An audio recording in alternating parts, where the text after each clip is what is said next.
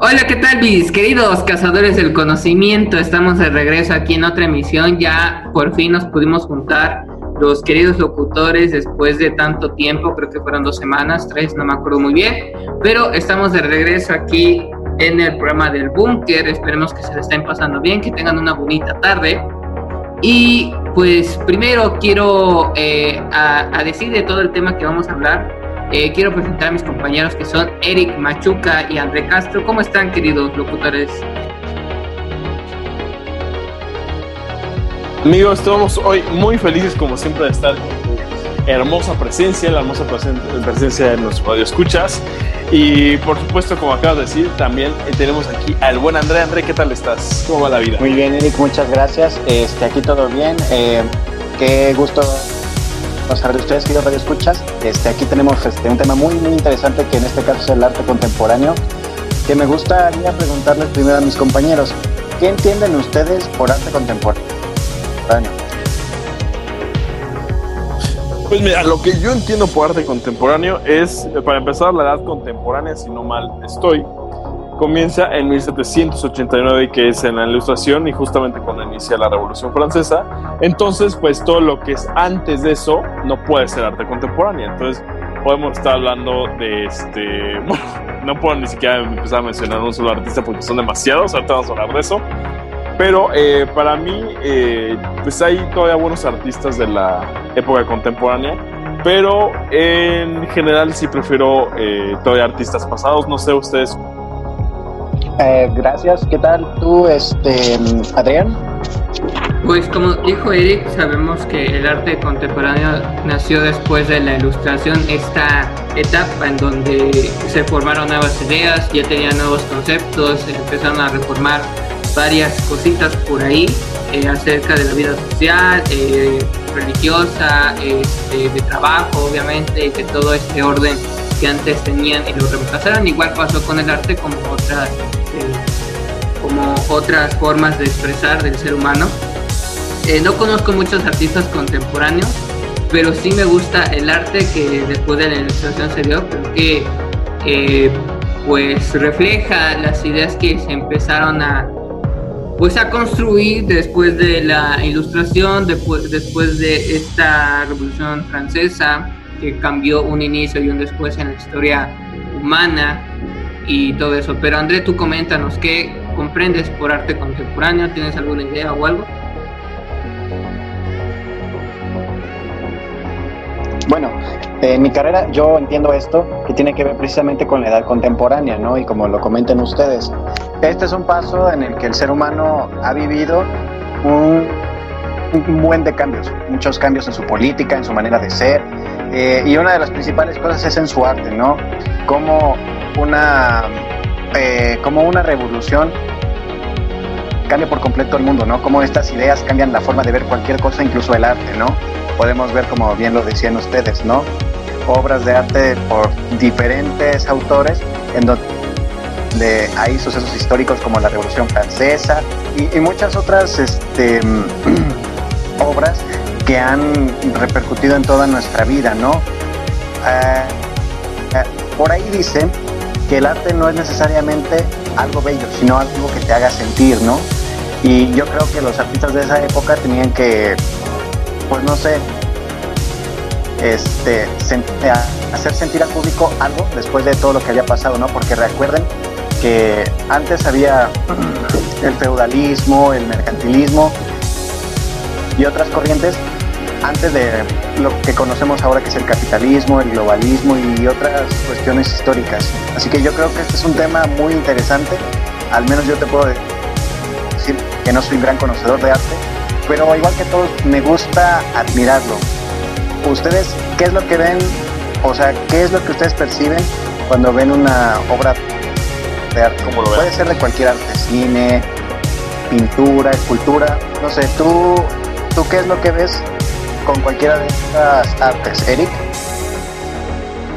Pues yo en lo personal, eh, lo que, como dices, no hay muchos tipos de arte. hay, hay, como dices, cine, está la pintura, está hasta la danza, hay muchas cosas. Pero lo que yo creo que normalmente una persona piensa en, principalmente con escucharte, eh, yo creo que no solo estoy hablando por mí, es 100% pinturas, ¿no? O sea, es como, es como lo que más te suena. Y como dijiste hace rato, ¿no? O sea, el, arte, el arte para, el arte para empezar puede ser y es muy subjetivo, o sea, para gustos, colores. A ti algo que te puede parecer una belleza, un super cuadro de un super artista me puede parecer una porquería o simplemente pues, tal cual, no me puede gustar en lo absoluto. Pero para mí esto, eh, híjole, es muy difícil porque hay mucho, muchos tipos de cosas, muchos sentimientos que diferentes artistas en sus diferentes pinturas, en este caso, como digo, estoy hablando de pinturas, te pueden, te pueden hacer sentir, ¿no?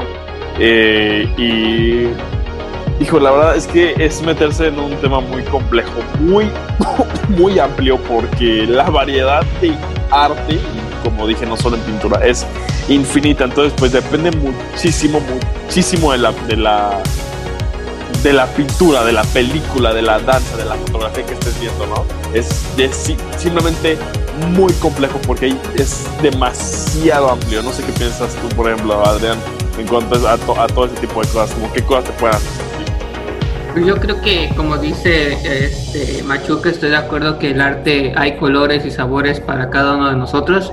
Digo, a mí me gusta mucho el arte del cubismo, del surrealismo, este, del expresionismo, no sé si, sea así, si no me corrigen ahí ustedes. Eh, este tipo de arte en el cual algunas son figuras, algunas nada más son manchas por ahí, eh, otras nada más son este, unas remarcadas de pintura, otros que te ponen mundos pues surrealistas, animales con formas diferentes, ¿no? Recuerdo una pintura surrealista, no me acuerdo mucho del pintor, perdonen si no ahorita les comento bien quién era, que esta pintura estaban elefantes, pero los elefantes en sus rostros tenían una tuba musical, entonces recuerdo que mucho de niño la recordaba mucho y, me imaginaba, ¿no? Cómo, cómo iban a sonar esas, esas tubas, ¿no? De elefantes eh, también me gusta mucho lo que es el cubismo. Este, no sé por qué me atraen como que estas figuras. Yo sé que, pues, como dice Machuca, no necesitamos realmente una pintura en el cual, eh, bueno, para la gente tal vez sí, eh, que estén ahí personas que estén haciendo una acción o que estén, no sé, de forma de portada o nada más de rostro sino también puede ser cualquier variedad de tipo de cosas que nos llamen la atención. Por ejemplo, hay una pintura que es de unas escaleras que van de diferentes ángulos, no sé cómo se llama esa pintura, que son diferentes escaleras y van de, unas están de vertical, horizontal, hacia arriba, hacia abajo. Esa es una de las eh, pinturas que también me gusta mucho, como que habla mucho de que cómo es la mente o cómo nos relacionamos uno con uno, no sé, no sé si sea la forma de que se expresó el, pintor, pero sí es una de esas pinturas que me gusta. No sé ustedes qué, qué pintura les, les gusta, algún pintor que sigan, no sé. Pues fíjate, fíjate que lo personal, ahorita que estás hablando de eso, eh, déjame decirte que la pintura, no recuerdo el nombre de, los elefantes, pero es de Dalí, Salvador Dalí, un, pintor súper, yo creo que, híjole, yo, se va a quedar para eternidad de famoso de los más famosos este, contemporáneos que tenemos ahorita. Y su estilo es muy surreal, igual como estás diciendo lo de las escaleras. Y en lo personal, como, como artista contemporáneo, como contemporáneo, él es mi favorito, mi top total. Y este. A mí me encanta, me encanta cualquier pintura de Dalí. Ya, ya, ya entrando en su etapa surreal, porque no, no todo su etapa fue surreal, empezó hasta con el impresionismo. Pero pero es un gran artista. Por ejemplo, de, lo del cubismo que mencionas, pues tenemos al padre tal cual el cubismo que es este Picasso, ¿no? O sea, que es el, el típico, o sea, tú piensas en cubismo e instantáneamente piensas en Picasso. Claro que muchísimos artistas famosos en cuanto a cubismo, pero pues Picasso siempre te va a ser lo que más te va a sonar. Pero, por ejemplo, en lo personal, no sé si han escuchado de un. es, un es un pintor que se. Tiene un, eh, es polaco, tiene un nombre raro, solo te puedo decir el apellido, Beksinski. Bueno, si, si ustedes no lo conocen, deberían buscarlo. A mí en lo personal me gustan como mucho las obras que son como muy macabras, ¿no? O sea, que, que son como de terror, de miedo. Y este artista, Beksinski, él empezó a hacer estas pinturas porque él tenía terrores nocturnos y tenía unas pesadillas increíblemente vívidas, ¿no? O sea, muy, muy feas. Entonces lo que empezó a hacer él es que estas pesadillas las empezó a, a, dibujar, a pintar. Y ves sus cuadros que son justo de, de, lo que salía de su mente, de su, psique de, su, de sus pesadillas, tal cual, y son obras escalofriantes, pero tienen un arte impresionante. Deberíamos buscarlo, Beksinski, que se no, no, no sé exactamente cómo se produce el nombre, Slow, no sé, bueno, pero si a ustedes este, les interesa, les entro la duda, yo les recomiendo 100% buscar ese tipo de artista. Y pues como dije antes, eh, Dali sigue siendo mi, mi ídolo total en cuanto a pintura, hay muchísimo más en el surrealismo. No sé ustedes qué otro tipo, cualquiera de los dos, qué, qué tipo de arte, qué tipo de, género así de, pintura les guste, qué artista. Pues eh, ahora que lo mencionas, investigando un poco acabo de encontrar un poco de información acerca de este Beksiski, no tampoco sé cómo se pronuncia, pero efectivamente yo veo estas pinturas y yo siento, no sé si sientan lo mismo, pero como un tipo de escalofríos, ¿no? Porque estás viendo, como lo hemos platicado en anteriores emisiones, una, un apocalipsis, ¿no? Que cómo sería el mundo si en verdad este, se acabara el mundo como lo conocemos. Y en este caso, este artista lo retrata como si estuviéramos viviendo el infierno en propia mano, ¿no? Hay gente muerta, hay como tipo de estos demonios que aparecieron en, en, los, en los relatos de Dante Alighieri cuando está en la Divina Comedia, cuando este personaje principal se va a los nueve círculos del infierno. Por así, eh, yo es como lo, lo capté, ¿no? No sé qué piensan ustedes si ya lo habían investigado, no sé, este, este, Adrián. Sí, hablando sobre ese artista, creo que sí vi una por ahí y recuerdo, no sé si lo estoy confundiendo, pero creo que el, el que yo estoy recordando es un pintor checo que le dio vida a a un gran personaje que todos conocemos de la cultura popular en el cine, que fue Alien. Ese pintor hace pinturas de forma dark, oscuras, pero con tecnología, o sea, junta todo esto, la forma oscura con la tecnología, con los demonios, como que todo lo junta y, salen estas este, pinturas que él hace sobre un futuro donde existiría la hechicería y todo esto y de ahí salió el personaje Alien, que pues todos los conocemos como Alien y Depredador, o su película en el cine. Eh, hay otro pintor también, no me acuerdo cómo se llama, la verdad no me, no me aprendo muy bien los nombres de los pintores, pero también, como dice Eric, ese, no sé si es ese pintor o otro, que, o sea, pinta como un, un, infiernos, por así decirlo, pero de una forma yo pienso que le tira a Dark Souls, como estos juegos, pero un poquito más, más realistas, como que sí te, como que sí te espantas o te empiezas a impactar sobre lo que dibuja y lo que pinta. Y recuerdo una vez que vi en un canal de YouTube en donde hay una pintura que fue hecha de pura sangre de un pintor, en el cual este pintor le da esquizofrenia. Y, y esta pintura se ve muy macabra, es un hombre obviamente ensangrentado, empalado, pero este, está gritando técnicamente. Pero pues no sé, Eric, ¿algo más que comentar acerca sobre esto? Fíjate que sí, conozco esa pintura que justamente sí es un pintor que se volvió. No, no, recuerdo el nombre de, de, la pintura, es el hombre algo, ¿no? El hombre no sé qué, el hombre sufriente, no sé, X. Pero eh, sí, dicen de que que de hecho esa pintura está, está maldito tal cual, ¿no?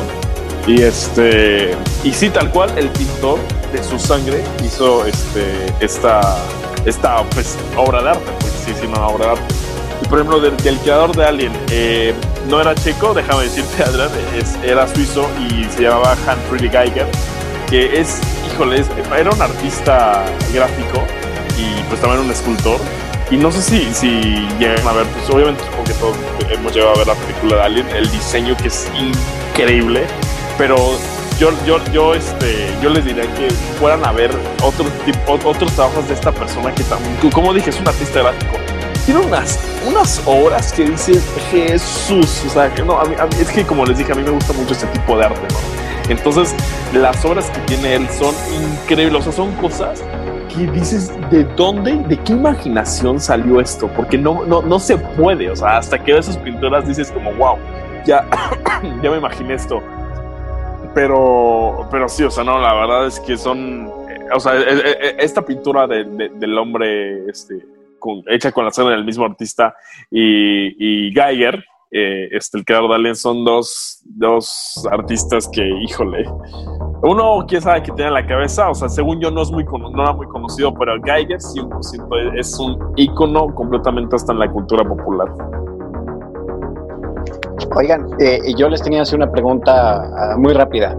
¿Ustedes piensan que como ya el ser humano es muy difícil de sorprender, es por eso que tienen tanto impacto y que tiene tanto gusto por parte del público hacia estos artistas que retratan como este, cosas que normalmente nos deberían de causar pavor?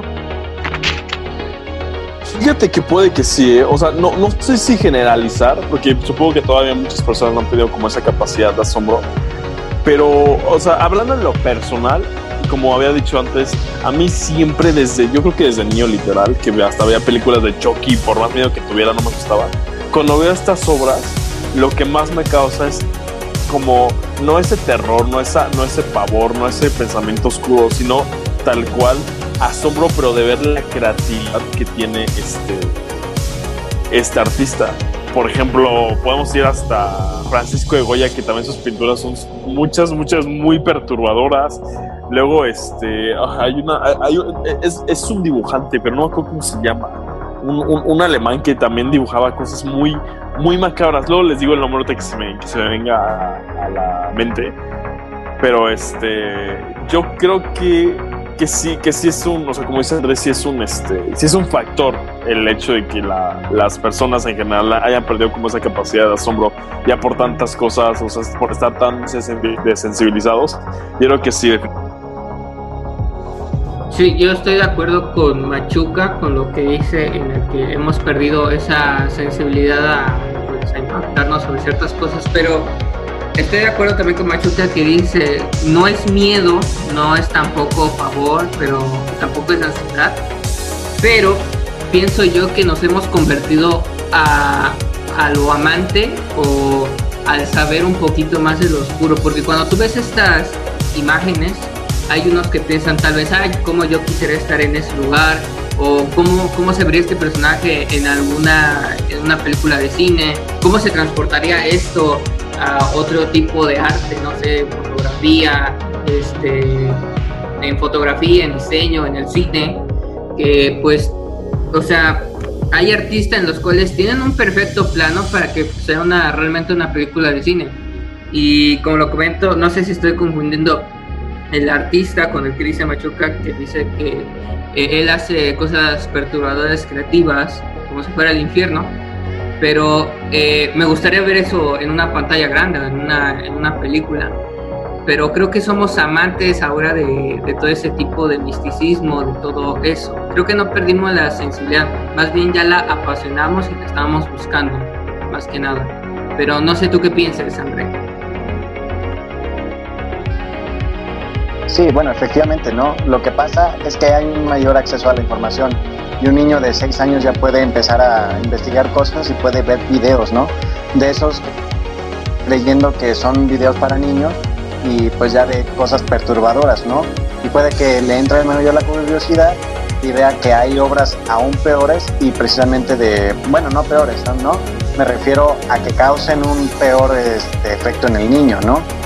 Y es precisamente a, a lo que yo iba, les tenía una pregunta. ¿Ustedes creen que ya con esto empiecen a ver como esta, estas publicaciones, no sé si eran en broma o en serio, donde ahora el arte sea como estas imágenes en donde salimos, no sé, apegados al celular, donde somos esclavos de... No sé si ustedes se han topado con esas imágenes así como de que deja el celular este, por ahí en Facebook. ¿Ustedes qué piensan? Sí, sí he visto bastantes de esos ya. Algunos como como crítica social y algunos otros pues, como meme, ¿no? Yo, yo, tal cual, mi pensamiento es que yo esperaría que no, porque si eso se vuelve arte, pues la verdad va a ser sumamente aburrido y sumamente encasillante, ¿no? O sea, o sea no, no creo que tenga mucho que dar, o sea, no creo que se le pueda exprimir mucho. Yo creo que sirve mucho más como crítica social, ¿no? De que ya ahora somos esclavos de la tecnología, que no podemos vivir, vivir sin wifi. Y pues bueno, muchas críticas sociales que pues sí terminan siendo ciertas, ¿no? O sea, por ejemplo, ahorita que nos encontramos en la pandemia, que somos en este caso nosotros estudiantes y otras personas que trabajan, pues todo, todo lo tenemos que hacer por medio de, de Internet, o sea, tenemos que estar o en nuestro laptop, en computadora o en el celular para estar tomando clases, para estar tomando apuntes, y en otros casos, pues personas que trabajan, que pues todas estas cosas las tienen, o sea, que ya sean sus archivos, ya sean sus ensayos, ya, sean sus, sus documentos, pues todo lo tienen que entregar eh, este, con, eh, pues por internet, o sea, todo está eh, con base en internet. Entonces, es una crítica social real, pero pues al mismo tiempo, pues el tiempo avanza y pues obviamente nosotros avanzamos con el tiempo y pues son cosas que son así, o sea, no que, que crean que toda la vida vamos a usar fax y en otro momento que crean que toda la vida vamos a usar palomas mensajeras o que todo lo vamos a tallar en piedra, pues por supuesto que no, el humano avanza, la civilización avanza, etcétera. Entonces, Sí, o sea, se puede volver un tipo de arte, sí, por supuesto que sí. Pero pues como dije, no veo mucho que exprimirla. Ok, gracias. Ahora tú, Adrián. Estoy de acuerdo con Machuca, pero tal vez pongámonos a pensar, no digamos que, que no, pero posible, recordemos que el arte, la pintura es una forma de expresarse, ¿no? Hay muchas pinturas que hablaban acerca sobre la iglesia, sobre los gobiernos, sobre todo esto que hemos abarcado la raza humana. Yo, tal vez el arte se está convirtiendo, pues se está transformando, tal vez a, algunas personas no lo, no lo, aceptemos así, porque eh, pues a nosotros el arte se nos ha contado de otra manera, pero no sabemos en unos 50 años, 60 años si esas imágenes podrían ser galardonadas, ¿no? Como la, el mejor arte de, nuestra época, ¿no? Del siglo 22, no sé, por así decirlo. Eh, Pienso yo que no, porque no conlleva algo como las obras de arte que hemos visto desde hace mucho tiempo. Creo que es más como una crítica social a eso, pero realmente no sé, yo pienso que se está transformando el arte. Pienso que el arte ahorita en esta pandemia sí puede afectar en las ideas de cada uno. Sí va a haber, yo no sé si, si se puede hacer una corriente acerca sobre eso se pueda crear una corriente, eh, no, no estudiarte, pero eh, yo, yo pienso que el arte se va transformando y no sabemos hasta dónde puede llegar eh, ya los significados del arte. Entonces, no sé, ¿tú qué piensas? Antes de irnos. Efectivamente, no tengo o sea, mucho que tratar. Yo igual les puedo decir que no sé mucho de arte, solamente la admiro pero este, hay algo que sí puedo ver y es a la raza humana, ¿no? Esto es algo que todos podemos ver, eh, estudies lo que estudies, o sea, tú ves cómo se transforma. Si tú antes eras un ingeniero industrial y te tocaba ver las cosas por un libro, ahora lo tienes que ver por un celular. Y todo esto va cambiando, ¿no? Efectivamente, puede que haya una nueva corriente que trate ahora de, no sé, de enfermedades con algún tipo de, de marca para algún eh, artista, ¿no? Pero eso ya va a depender de cada quien, ¿no? Y esto es algo que, como dicen ustedes, es subjetivo y que cada quien lo va a mirar de una forma y va a ser fanático de, este, de esta corriente nueva o no. Y pues yo creo que nada más es de admirarlo, ¿no? Eh, es de ver la belleza de, de, de, lo que nos ofrecen los artistas. Muchas gracias Andrés, nos tenemos que ir a canción, que lo escuchas y regresamos en algunos momentos porque el tiempo se nos está comiendo. Eh, síguenos en el búnker, síguenos en, en, Facebook como el búnker, en Anchor, en Spotify y en www.universidadaradio.com.mx donde nos puedan escuchar un poco más. Vamos a dar un receso musical y regresamos con esto.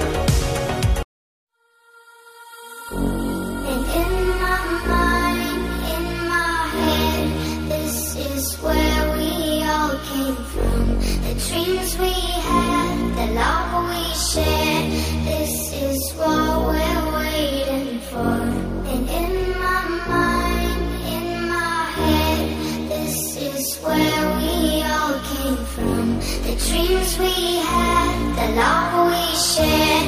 This is what we're waiting for.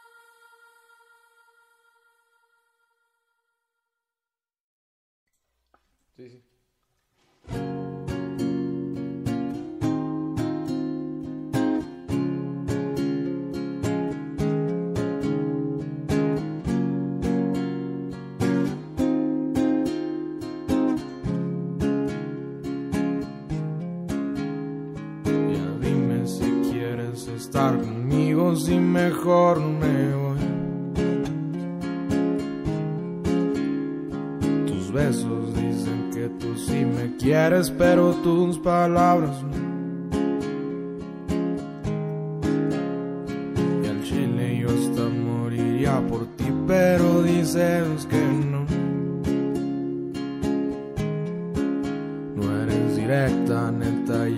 estás cansando, se concreta, por favor.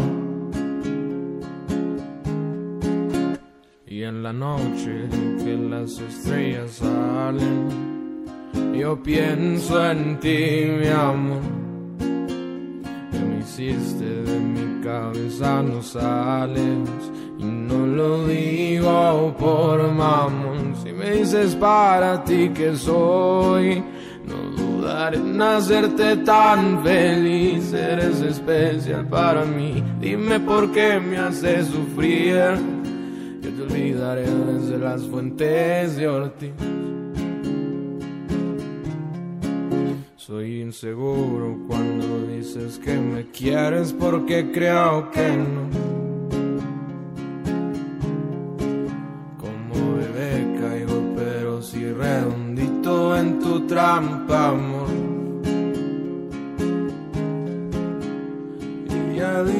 Si tú me quieres, por favor.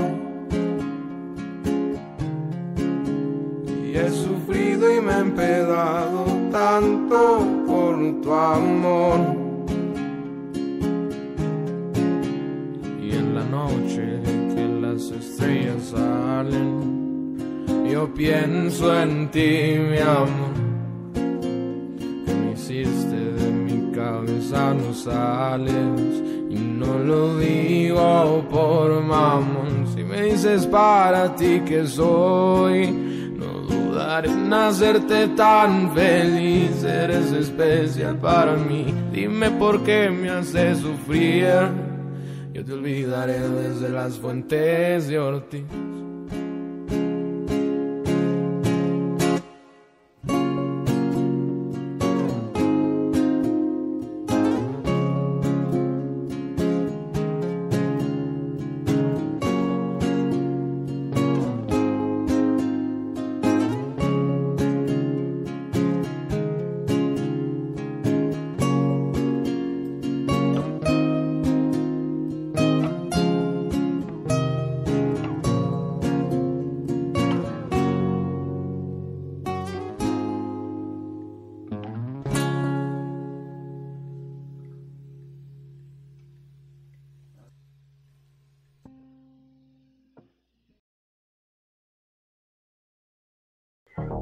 Hola, ¿qué tal mis queridos cazadores de conocimiento? Estamos de regreso aquí después de un corte musical. Ya no sé cuánto tiempo nos falta, pero nosotros nos vamos a echar otra platicadita aquí acerca sobre el arte contemporáneo, que la verdad está muy bueno, pero también hay que hablar sobre sus cosas malas, porque todo tiene un contra y un a favor.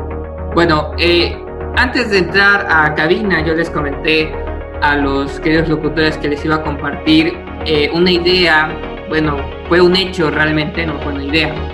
Eh, cuando cambió el arte de Europa, eh, señor, señora, joven, jovencita, niño, niña, si nos está escuchando, usted sabrá que en la primaria se nos enseña artes plásticas o arte visual o ese tipo de cosas.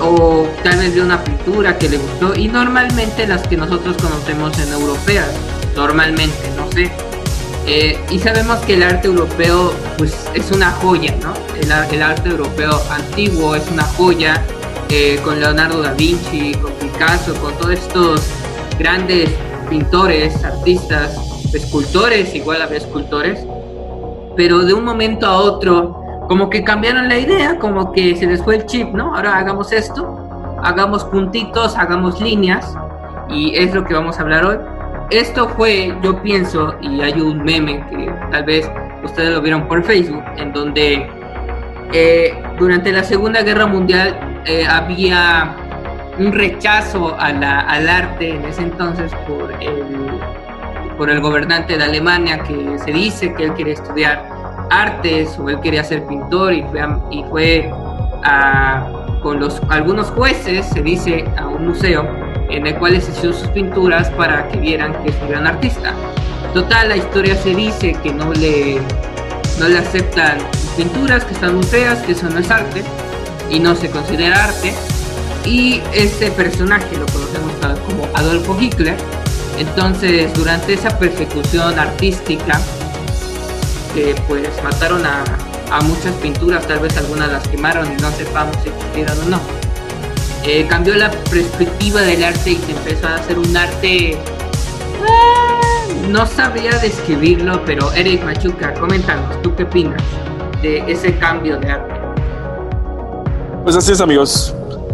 Así es, amigas. Y habla como el pues, pues eh, como comentas, ¿no? En la Segunda Guerra Mundial, pues el buen Hitler, que no era tan bueno, muchísima arte eh, la, la, quiso confiscar porque según él, pues no era arte o sea, no sé si se acuerdan que hace rato hablaba de un pintor que era este alemán, este, muy bueno. Pues bueno, este pintor era, me confundí, era austriaco y se llama Alfred Kubin, que era un dibujante igual como de cosas pues muy perturbadoras. Y pues Hitler justamente dijo como, nenen, esto no es arte y me lo queman. Y muchas, muchas obras de él pues fueron confiscadas, otras fueron salvadas, pero pues al final pues si las confiscaban era tal cual para que las, para que las quemaran. Pero pues como dices, no, o sea, el arte europeo ha ido de, de, generándose tal cual es la palabra de generándose de etapa en etapa, de época en época, ¿no? O sea, por ejemplo, vamos a empezar desde lo más popular, que yo creo que, como digo, es tan popular que es que dicen, ¿no? Que es el arte en, época renacentista, como tú dijiste. Tenemos a cientos y cientos de artistas como Da Vinci, de, como mencionaste tú, ¿no? O sea, Miguel Ángel, tenemos a Botticelli, tenemos a, híjoles que bueno, tenemos, muchísimos, ¿no? O sea, tanto escultores como pintores como arquitectos. Y pues, por ejemplo, vemos artes, arte o sea, podemos ver esculturas como el David de Miguel Ángel, el, el, fresco de la Capilla Sistina, la, podemos ver la última cena de Da Vinci, la Mona Lisa, etcétera, mil, cosas. Este, la Venus de Milo, X. Y de repente pasan los años y vemos cosas, o sea, repito, el arte es subjetivo, cada quien tiene sus gustos, ¿no? Pero de repente, está, como estamos hablando ahorita fuera del aire, vemos cosas como Joan Miró. O sea, yo no sé si, si ustedes conozcan a Joan Miró, este, que si en cuantos radio escuchas aquí hayan visto pinturas de este hombre, pero a mí la verdad se me hace una... No es nada, no es nada que tu primito de cuatro años en Paint no pueda hacer, literal. O sea, son cosas que dices como ¿en qué momento llegamos a hacer tanto garabato y que se llegó a considerar pesante? Pero pues repito, es subjetivo. Nunca, nunca vas a poder tú estar correcto si dices que una obra es mala o es buena, porque repito, es subjetivo. También tenemos a, bueno, ya me estoy yendo a América, ¿no? América, por ser específico, este artista colombiano de Fernando Botero, que también estamos hablando fuera del aire, que pinta sus gordos, pero pues que parece que tiene un molde para todas las caras de los gordos, porque todas tienen la misma expresión de ayúdenme y todas son iguales, ojitos iguales, X, etcétera. Pero en este caso, eh, hablando de Europa, pues sí, yo no sé en qué momento pues empezó a, cobrarse este, esta degeneración de llegar a cosas como, repito, o sea, vamos a ponerla, vamos a poner arriba el, este, el pedestal, ¿no? O sea, desde Da Vinci, de repente llegamos a como, decía, como miró, es como de, ¿qué, ¿qué te pasa? O sea, ¿en qué momento pasó esto y por qué? Yo no sé ustedes qué piensan de esto, o sea, yo en lo personal siento que sí es una degeneración completamente obvia y completamente, pues, también triste. No todos, pero sí muchos. Pues mira, lo que yo te podría decir es que precisamente es un cambio de época. A lo mejor eh, la mejor arte era la que tú decías de los antiguos este, artistas, ¿no? Miguel Ángel, eh, eh, Leonardo da Vinci y otros, ¿no? A lo mejor la decadencia es para que surja una nueva corriente, ¿no? Porque ya los retratos, ya el cubismo y otras corrientes que tú habías comentado actualmente ya pasaron, ¿no? Ahorita estamos en una nueva época en la que puede que no podamos dibujar desnudos porque hay gente intolerante a eso, ¿no? O puede que no hagamos una pintura que para nosotros significa algo y para las otras personas este, va a significar otra cosa totalmente, ¿cómo se le dice? Eh, ofensiva, ¿no? Lo que, lo que yo estoy pensando es que ahorita va a haber una nueva corriente en donde podemos retratar los problemas del mundo desde, perdón, desde la segunda mitad del siglo XX hasta el momento. Podría ser de alguna, no sé, una obra de arte donde retratan a algún judío en el holocausto, podría ser de algún vietnamita en la guerra contra Estados Unidos, o puede ser ahorita lo más reciente, ¿no? Las víctimas del COVID. Y pues a lo mejor, no sé, una nueva corriente llamada el fatalismo, ¿no? Lo que puede pasar es esto, es que se va transformando la, el arte, ¿no? Por ejemplo, una vez que pasó el Renacimiento se retrataba a pura gente hermosa y puras cosas bonitas y muchas cosas futuristas, ¿no? Porque eso es a lo que se estaba llegando, ¿no? Luego llegó la decadencia, como tú dices, precisamente por, por este, estos sucesos que fueron las, las dos guerras mundiales, ¿no? Y pues yo creo que ahorita es como retratar lo que está pasando de alguna manera que te haga sentir algo o, empatía, ¿no? Porque es lo que nos falta muchas veces, ¿no? Tenemos tanto acceso a la información y no tenemos tanto acceso a nuestras emociones muy personales, ¿no? ¿O ustedes qué piensan? ¿Están de acuerdo conmigo? Estoy de acuerdo con André cuando dijo que posiblemente, pues sí, el arte está cambiando, está transformando, lo sabemos. Eh, me gustó esa, esa palabra que tú dijiste. Imagínate una corriente que se llama arte fatalista. O sea, me, me imagino un museo así enorme, con esas esculturas, hablando sobre problemas sociales, problemas políticos, problemas de dictaduras, de todo esto. Sería muy bonito, ¿sabes? Sería como que la vista al siglo XX que vivimos ahora, el futuro. Eh, yo, también a veces me imagino cómo hubiera sido en ese tiempo en el cual estaban haciendo esta persecución artística, en donde había personas ¿no? que no, no los dejaban entrar por su arte y decían también tenemos derecho a las personas que hacemos, eh, no sé, cubitos, rayitas, palitos, ¿no? O gente gorda, ¿por qué no podemos pintar gente gorda, ¿no? Entonces sí es un cambio, pero también viene también del cambio de las ideas, obviamente, de la forma de cómo se vive en ese tiempo. Eh, pienso yo que también hay otra corriente, no sé si es una corriente, perdón si me equivoco, pero hay una corriente que a mí tampoco me gusta de, este arte contemporáneo, en donde hoy nada más ponen unos lentes en el piso y ya se considera arte o una banana o un, este, un escotado en otra posición o ropa tirada, ¿no? Un tendedero ya es arte de diferentes colores. Entonces, yo no, yo no soy artista, yo no soy artista contemporáneo, pero así como que me, da un pique de que no vamos muy bien en, ese aspecto, pero no sé qué piensan ustedes. Pues te digo una cosa, justo ahorita que es eso, yo creo que, para ser honestos, ¿no? O sea, hay que ser también humildes, pero pues hay que también tener sentido, sentido común.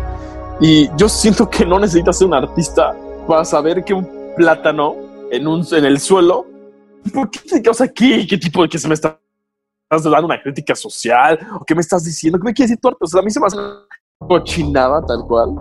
O sea, por ejemplo, esto que dices este, de, lo, de, de unos lentes en el suelo, pues eh, fue, fue un chavo, creo que eh, eh, de origen asiático. No recuerdo en qué museo, no recuerdo en qué país, pero el punto es que se estaba haciendo una exposición, pues de arte, por supuesto, contemporánea, donde pues tú dices, como, como dice Adrián, ¿no? o sea, que vea cualquier cosa que se considera arte, pero que tú dirías como, ¿qué, qué es esto? O sea, ¿qué, qué, qué, qué me estás queriendo decir?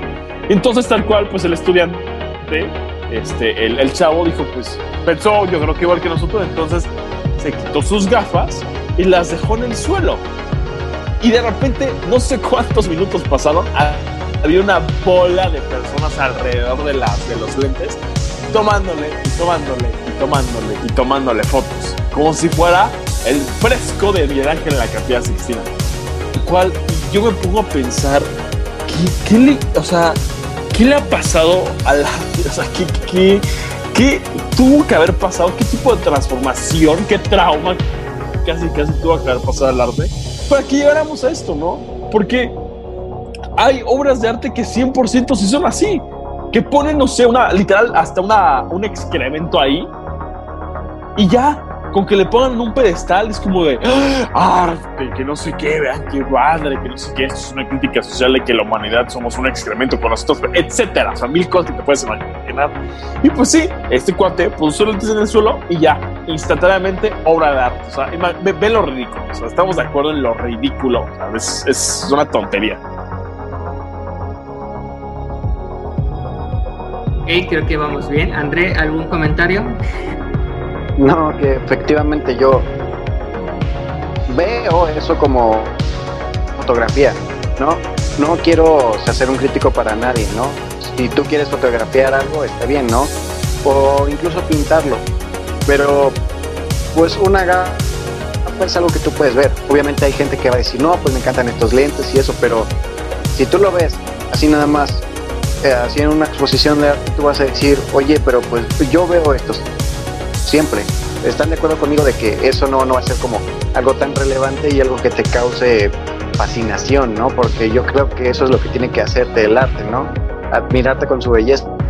O sea, ya si tú no la ves, pues bien, ¿no? Pero estamos de acuerdo que todos podemos ver, tocar unos lentes y no nos va a pasar nada. Así es, André. Eh, pues sí, realmente eso pasó. Quiero escuchas en un museo donde un chico puso unos lentes en el piso y todas las personas parecían que estuvieran, no sé, enfrente de la Mona Lisa o cosas así, o de una escultura griega. Pero ya que estamos en ese, en ese ámbito de, enojo, de, del hate, yo recuerdo, no sé si se acuerdan ustedes estos comentarios, no sé qué piensan de yo, cuando fue, obviamente sabemos que el arte no solamente de la pintura, sino también de las infraestructuras del antiguo, este, la antigua época, y una de ellas fue las, fueron las iglesias, que tuvieron un arte barroco, gótico, todas estas corrientes igual en, la, en el arte, que fue también en las iglesias, en los edificios. Y recuerdo un monumento que realmente ya no está con nosotros, no sé si ya lo volvieron a reconstruir o si lo van a reconstruir, que fue la iglesia de Notre Dame. No sé si se acuerdan que tuvo un pequeño percance, un accidente, que totalmente se quemó la iglesia. Pero me fascinan los comentarios Sí, que hicieron. No sé qué, qué opinan de esa gente. Pero, ¿qué, qué comentarios? O sea, bueno, por supuesto que me acuerdo que fue pues, una, una catástrofe total. O sea, la aguja de la, de, de la iglesia pues, se quemó por completo y se cayó. O sea, y eso ya era lo que tenía siglos, siglos de antigüedad. Y que pues, para volverlo a hacer, pues está cañón. Pero, pero, como qué comentarios, amigo, que no recuerdo bien. Recuerdo los comentarios que tú habías dicho, que tú que es realmente cierto, ¿no? Tal vez nosotros ya seamos viejos, no sé, pero que decían que el arte se está muriendo, esta es la forma de cómo los gobiernos quieren tirar el arte, la forma de expresión. Y, y vemos el arte contemporáneo de nuestra época y te dices, oye, una banana no es un arte. O sea, si eso fuera la publicidad también fuera un arte, ¿no? Porque ponen un café, una taza. Pero recuerdo estos comentarios que decían, no, perdimos millones, millones de años de arte, que esto y que el otro, la humanidad no nos, no nos merecemos saber sobre arte. O sea, todo estos, todos estos comentarios hipócritas en donde pues creemos nosotros que estamos haciendo arte de verdad, como en esos tiempos, no sé qué piensan ustedes, o me estoy eh, mal viajando, no sé.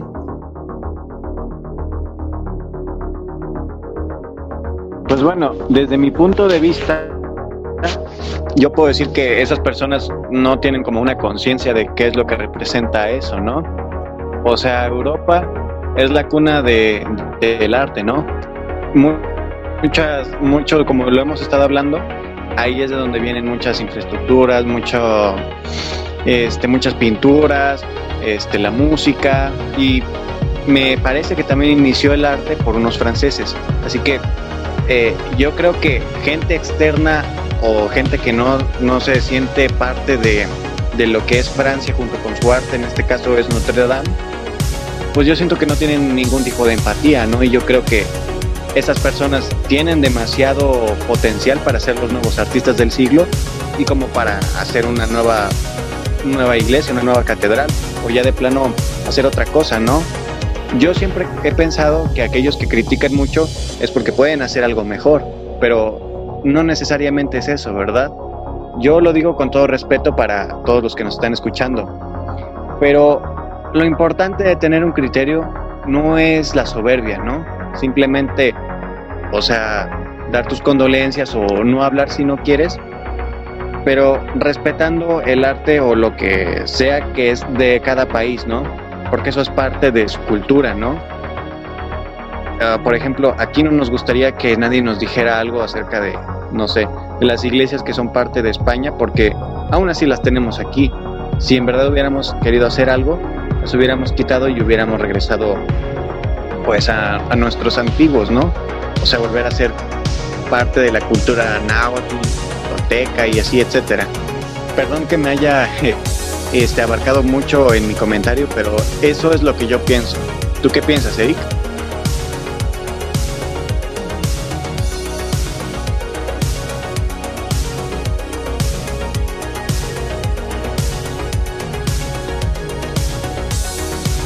Hola.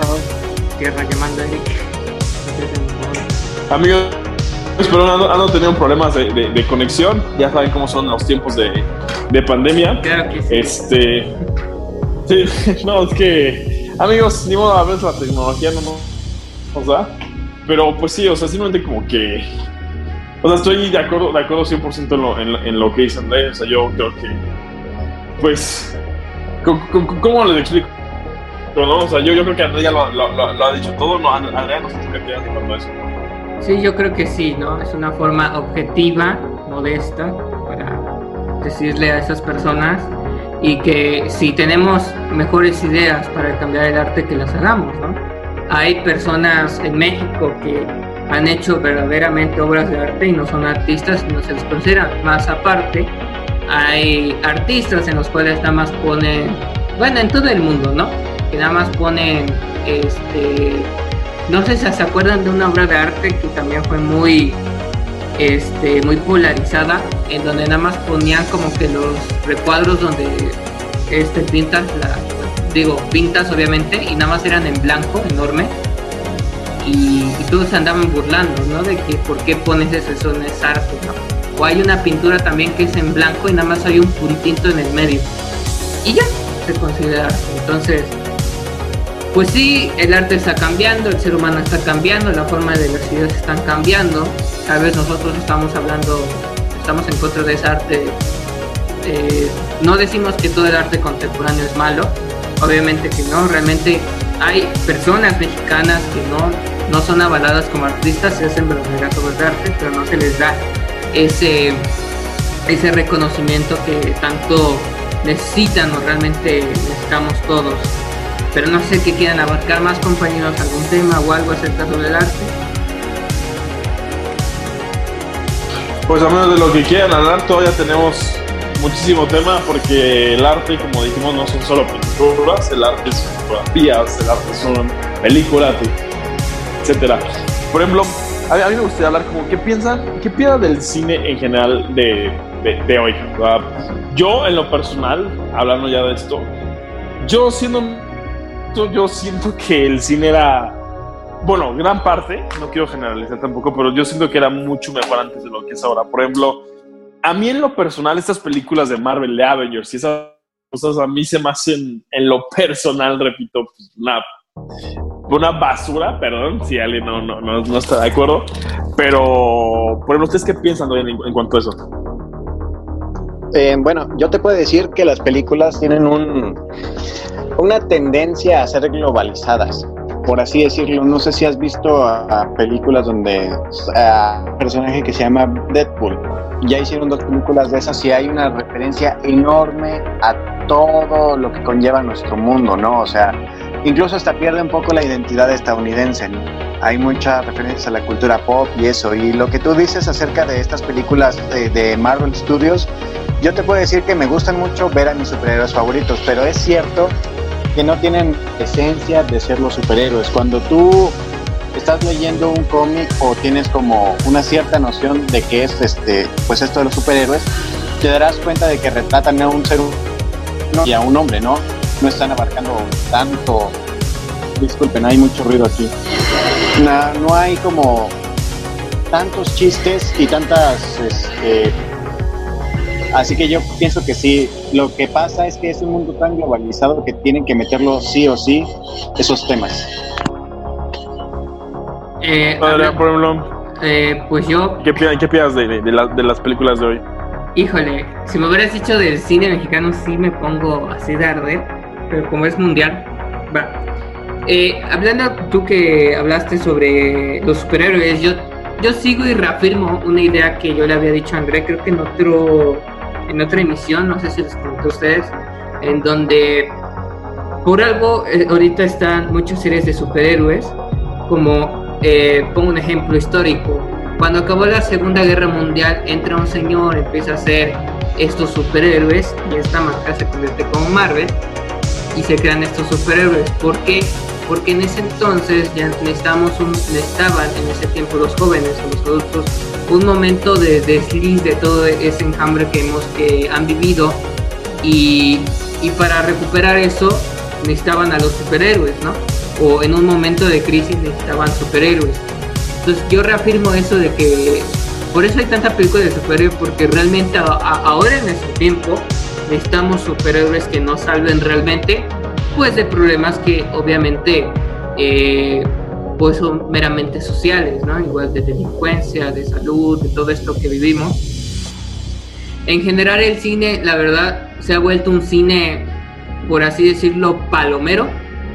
Eh, digo, yo nunca he visto y, y no, no conozco cine independiente, no sé realmente, pero hay películas independientes que me han gustado mucho. Hay películas que sí me llegan y no son de grandes sagas, de grandes cadenas. Y la verdad, eh, creo que hemos perdido ese, como que esa idea de que el cine representa la vida real, ¿no? Que debe de representar la vida real y los acontecimientos, ¿no? Porque también es una forma de difusión y de eh, libertad eh, de expresión. Pero se ha vuelto más como de fantasía, como de ciencia ficción, como que más para niños. Y pienso yo que eso entra, eh, el otra vez lo había comentado en otra emisión, de las sociedades infantilizadas, donde ahora el joven no es joven, sino es un niño, ahora el millennial adulto ya no es un millennial adulto, es un niño que nada más consume, consume, consume. Pero eso es ya irme a otro tema y ya no has hablado sobre el arte, no sé tú qué piensas. O ustedes. Pues sí, o sea, mira, eh, ¿cómo te explico? No sé cómo, o sea, obviamente si están haciendo como todo esto ahorita como por de las películas así de Marvel, pues, o sea, ve, ve- cuántas películas de, esas de, de, por ejemplo, de, de la de Avengers han sacado en los últimos años, o sea, han, han, han sido pues, literal hasta dos, tres por año de superhéroes, entonces, obviamente es algo que da mucho dinero, o sea, muchos niños que les encanta eso hoy. O sea, como digo yo en lo personal, la verdad no, o sea, es, algo que, siendo honesto, jamás vería, es algo que, para empezar veo trailers así, es como de qué aburrido, o sea, a mí- a- o sea, yo definitivamente no. Y sí he visto películas así, y, pero simplemente no me... Simplemente no me llama la atención lo más... O sea, eso es lo que en serio me aburre mucho. O sea, a mí me gusta, por ejemplo, eh, en general me gusta mucho el cine de terror, ¿no? Bueno, para empezar, el cine del terror de, de- de ahorita es una completa porquería, ¿no? O sea, lo personal sí se me hace que, que no Se han sacado... ¿Mande? Se habla de mucho exorcismo en casi todas las películas de terror de ahora. Ah, no, apa- aparte, o sea, o sea el único recurso que se utiliza siempre para asustar son los jumpscares, ¿no? O sea, los famosos jumpscares, que es de golpe, ¿no? O sea, de repente todo está calladito y de repente te meten un sonido fuerte y alguna imagen rápida ya, ya te asustaron con eso. Y pues, ¿cómo no te va a asustar, no? O sea, te pueden meter literal hasta una imagen de una hamburguesa y pues con lo susceptible que estás tú porque estás viendo una película de terror, por supuesto te va a asustar, ¿no? O sea, en general, bueno, a mí en general, en general, o sea, no solo de terror, el cine de los 80 se me hace una joya en muchísimas cosas. Hay tantas películas tan buenas de terror, de acción, de drama. O sea, hay cosas como Terminator, hay cosas como este, Freddy Krueger, Viernes 13, hay cosas como, híjole, o sea, eh, los 80 siento que fue una edad de oro en cuanto a, cine. Y pues lamentablemente hay muchas cosas que, que ya no se pueden hacer, ¿no? O sea, por lo políticamente correcto, correcto que todos quieren ser. O sea, eh, se ha vuelto muy aburrido el cine en cuanto a eso porque ay, no vayamos a ofender a tal, o no vayamos a, a- decir tal que tal, porque los niños tal, o sea, no, o sea, se me hace que ha sido súper, ah, híjole, pues súper censurado, pero de más como el cine en muchísimas cosas, no sé ustedes qué piensan. Hablando sobre eso que tú dijiste de las generaciones, híjole, yo traigo aquí un pique con eso. Realmente que sí. Eh, hay un concepto que lo dicen en Estados Unidos que son los progres. Obviamente lo dicen en inglés, pero aquí lo vamos a decir los progres. En donde realmente al cine ya no le importa la masa, le importa la minoría, porque la minoría se supone que es la que pues está ahí chocando todavía. Por eso vemos estas películas hablando sobre la comunidad LGBT, este, personajes forzados de diferentes géneros, eh, mujeres realmente empoderadas que realmente ven a, que crean el feminismo como que una burla, este, vemos que ya no, que debes de poner a gente de color, vemos que debes de poner a gente gordita en todas las películas, sea, debes de poner creo que un zoológico de personas de cada uno de ellos. Y la verdad eh, el cine pues es, es yo pienso es, es debería de ser libre no no este forzar a poner ah no es que no estás representando a tal cosa es que no estás representando a la cultura tal bueno es que es la idea del director es la idea de, de las personas que están a cargo de la película y así quieren contar su historia yo nunca he visto yo nunca he, he, leído que estas personas eh, acusen a documentales que hablan sobre la guerra de Irak, que hablen sobre masacres, que hablen sobre estas cosas. Entonces, no, no sé de qué se trata todo esto, ¿no? Que ha cambiado tanto el cine, la verdad. Eh, pues sí me causa tristeza que este tipo de arte se vaya consumando a estas personas que no quieren ver al mundo feliz, que no quieren ver a otras personas felices y quieren poner nada más su idea pero no sé, ¿ustedes qué piensan, André o Machuca? Eh, yo considero que un factor es, aparte de lo que me dices de que tenga que ser políticamente correcto, es que debe de haber tipos, pues no sé, de comedia, ¿no? Ahorita lo más común es que te hagan referencias de cultura pop, como lo había dicho en la película de Deadpool, o en las películas de superhéroes, que ya no te causan lo mismo que ver a tus superhéroes bien retratados. También en las películas de terror actualmente siempre tiene que haber un chiste cada 10 minutos para que sea querible todo. Y casi todas las películas que ahorita estamos viendo ya no pueden ser de cine negro o comedias negras, ¿no? Tiene que ser una comedia en la que todos se ríen hasta los chicos, ¿no? El problema, ¿no? De que hay demasiada inclusión que ya hasta se pierde el género de la propia película. Por ejemplo, una película de acción no va a ser de acción sola, tiene que haber sí o sí un chiste.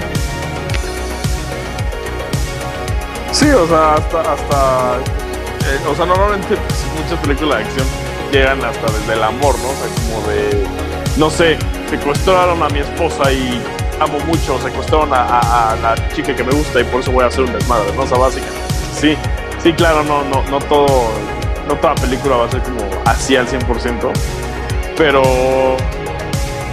pues no sé, o sea, estamos siendo que en general en una época para el arte decadente.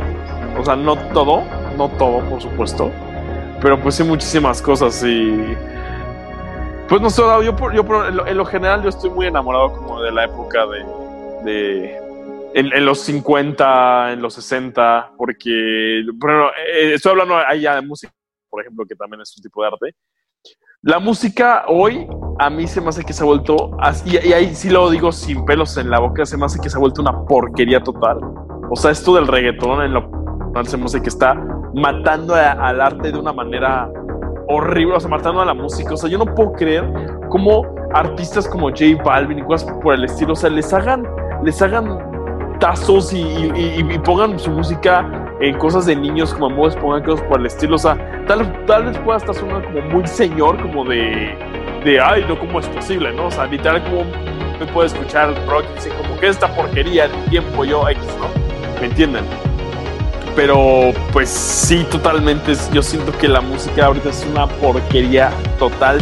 Yo no aguanto el reggaetón, yo no aguanto artistas como Bad Bunny, que a Bad Bunny apenas le, entregaron este, eh, no sé, un premio por ser el artista del año. ¿El artista del año en qué edición? ¿En qué, cabeza cabe? En lo personal yo digo como no, puede ser esto posible. No sé ustedes qué piensan, pero a mí se me hace una locura. O sea, es que estábamos locos Andrés, tus últimos comentarios de esta emisión para acabar. Es que eh, volvemos a lo mismo de que la popularidad. Si de personas lo escuchan, obviamente eso va a ser este, lo que repercuta en el mundo, ¿no? O sea, en ese caso, lo que entretenga a la población es lo que va a a todos, ¿no? Bueno, eso es un tema muy extenso porque tendríamos que hablar hasta de cosas prioridades, ¿no? De que cómo es posible que estés más preocupado por el nuevo álbum de Bonnie que acabar con la pobreza en tu país, ¿no? Así que, bueno, tú ya sabes, el ser humano es hermoso y, yo lo puedo decir también que es muy gracioso, porque pasan muchísimas cosas que no toma en cuenta y las otras les da prioridad. Así que, pues bueno, somos, todavía necesitamos mucho que aprender y no solo los mexicanos todo el mundo. Y es todo lo que diré hasta ahora. Estoy de acuerdo con los dos. También hay que aclarar algo, Tuca, que no solamente, bueno, ahorita la música habla sobre sexo, sobre drogas, sobre delincuencia, sobre tu culo, sí, sí, sí. Pero también hay que darnos cuenta que hay otro género que también ha dado un boom, que es el género depresivo, sad, cortate las venas, desamores, ay, cómo me dejó, porque estamos viviendo eso, o sea, hay jóvenes que realmente están sufriendo supuestamente su depresión, aunque yo digo que muchas personas no sufren depresión, sino es una depresión así como de, ay, no, me voy a cortar las venas, o sea, no, de moda, digamos. Entonces sí ha cambiado mucho el arte en todos los aspectos. Pienso que sí hemos tenido una decadencia y realmente la estamos sufriendo, realmente. Yo solo espero que en algunos años no digan que la peor época del arte pasó en, esta, en, este, en este año, en esta generación, ¿no? Porque si no ya nos cargó, porque nos van a ver como los monstruos, aunque eh, ayer estaba viendo una entrevista de un actor en el cual dijo que el mundo, los jóvenes que supuestamente están cambiando el mundo, nos estamos convirtiendo en los nuevos persinados. Quiero escuchar, si usted no es de México, los persinados es un concepto en el cual gente que se queja de, lo que no quiere ver, de eso que chilla, de eso que se enoja, que se ofende, se le, conoce como los persinados. Y pienso yo que nos estamos convirtiendo como en los nuevos conservadores, en donde, ah, no, es que debe de haber esto, debe de haber esta actividad, debe de haber esta representación, es que esto es bueno, o sea, no. Entonces se los dejo a su criterio a cada uno de ustedes, que los escuchas, los locutores tendrán su opinión se vale, pero recuerden que no se deben de casar ideas. Y pues nos veremos en otra emisión Machuca. Antes de acabar, su último comentario y nos despedimos. Pues nada más decir, pues, como digo, pues al final lo que les guste en arte, en pintura, en danza, en cine, en música, lo que sea, pues al final son sus gustos y sus gustos siempre van a ser respetados. Yo, eh, pues, soy muy de la vieja escuela, pero pues bueno, ya, ya como dije, para gustos colores. ¿Tú qué, a, a- qué tienes que decir para despedir, André? Yo nada más que decirles a todos los que nos están escuchando y a ustedes, queridos eh, locutores, que aprecien todo y véanlo con ojos de como lo quieran ver, ¿no? Aprecien en verdad lo que tienen porque es lo que nos queda, ¿no? En estos tiempos difíciles hay que ver todo de la mejor manera y si lo puedes ver con ojos para admirar, mejor. Y pues trata de cuidar lo que tenemos y como dicen ustedes, ¿no? Y lo venimos repitiendo, no casarse con las ideas. Muchas gracias, locutores, y esperemos que no pase nunca en nuestra vida o cuando Eric esté viviendo todavía que, no sé, en una materia, en, en la carrera de música digan materia, reggaetón y DJ.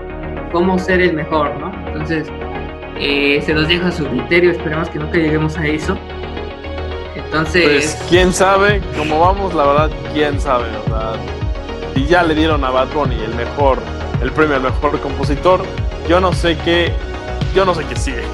Me da mucho miedo ver qué sigue, la verdad. O sea, yo me gustaría que regresaran un poco al pasado en cuanto a música en este caso. O sea, que pudiera de alguna manera, no sé, regresar un poco de lo que tenemos antes. Pero pues quién sabe. Muchas gracias, queridos locutores, muchas gracias, queridos escuchas por escucharnos el día de hoy. Y nos despedimos. Recuerden que nos pueden seguir en Facebook, en el búnker, dejar su opinión acerca sobre este tema, eh, de los otros temas que hemos abarcado en toda la semana también.